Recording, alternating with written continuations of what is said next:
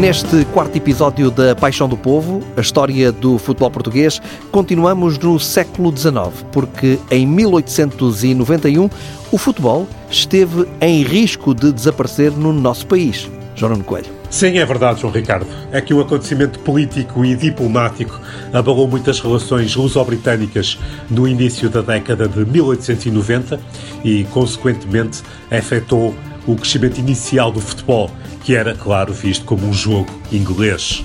Falamos do ultimato inglês de 1890, que exigiu a retirada imediata de Portugal do território compreendido entre as colónias de Moçambique e Angola, nos atuais Zimbábue e Zâmbia, aquilo a que os portugueses chamavam o mapa cor-de-rosa.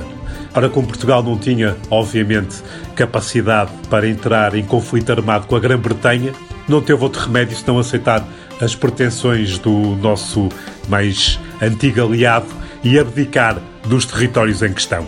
Mas a verdade é que ficou aberta uma ferida uh, emocional, digamos assim, muito grande, com uma sensação profunda de humilhação nacional por parte dos portugueses e criou-se um ódio popular a tudo que soasse inglês, como era claro o caso do futebol. Assim o jogo começou a ser eh, chamado pelo povo de o jogo do coice, tornou-se mesmo muito mal visto e houve muita gente a defender que fosse proibida a sua prática em Portugal.